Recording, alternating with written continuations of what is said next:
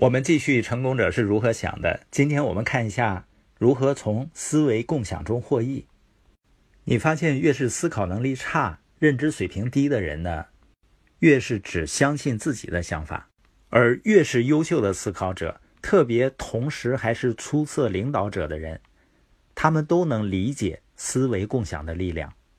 他们更愿意倾听别人的想法，因为他们知道，一旦自己重视他人的思想和想法。就会获得思维共享的复合收益，取得比自己独立思考能够完成的更大的成就。我们为什么要和别人的好想法去碰撞呢？第一点就是思维共享比单独思考要快。我们现在身处世界的最大特点是什么？就是节奏非常快，所以要想赶上时代的步伐，孤军奋战肯定是不行的。另外呢，就像你想快速掌握一项新的技能，那你会怎么做呢？是全凭自己的能力解决，还是请别人教你呢？不管你想学习使用一个新软件，还是练习高尔夫球的挥杆动作，还是学做一道新菜，如果你跟那些有经验的人学，是不是会学得更快呢？第二点就是思维共享比单独思考更利于创新。我们一般倾向于认为那些伟大的思想家和发明家都是单枪匹马干出来的，但是仔细想想啊，那些最具新意的思想，它不会在真空中产生的。创新是来自于协作。如果我们把自己的想法和别人的想法结合起来，就会产生前所未有的新思想。所以，思维共享呢，能够产生更大的创新。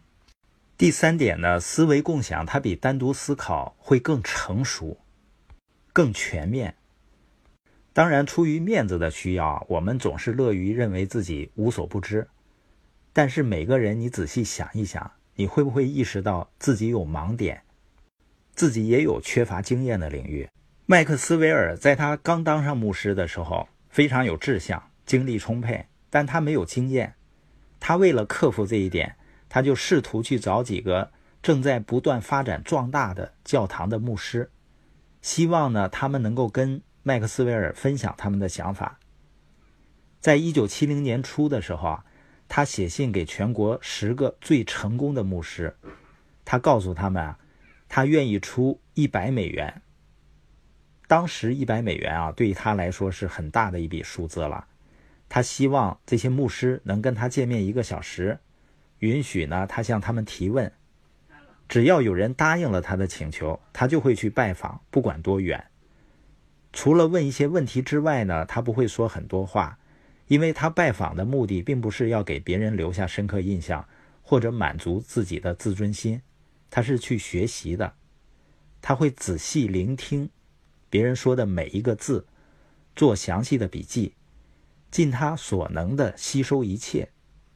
他说：“正是那些经历改变了他的一生，所以每个人啊都有别人没有的经验。这样呢，把大家的经验放在一起，也就意味着更成熟。第四点，思维共享比单独思考更加稳固。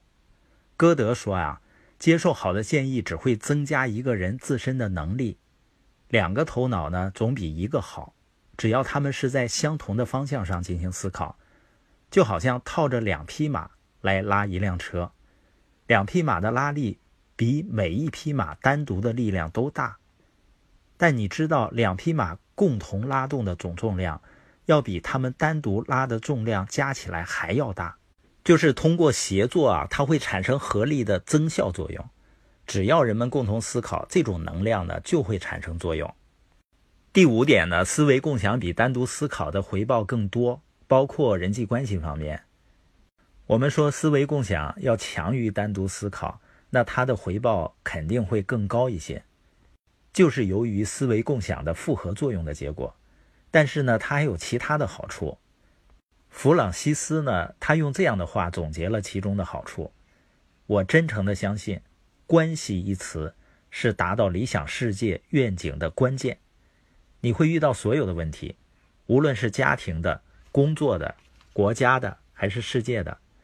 从本质上看，都是彼此之间的关系或者相互依赖的问题。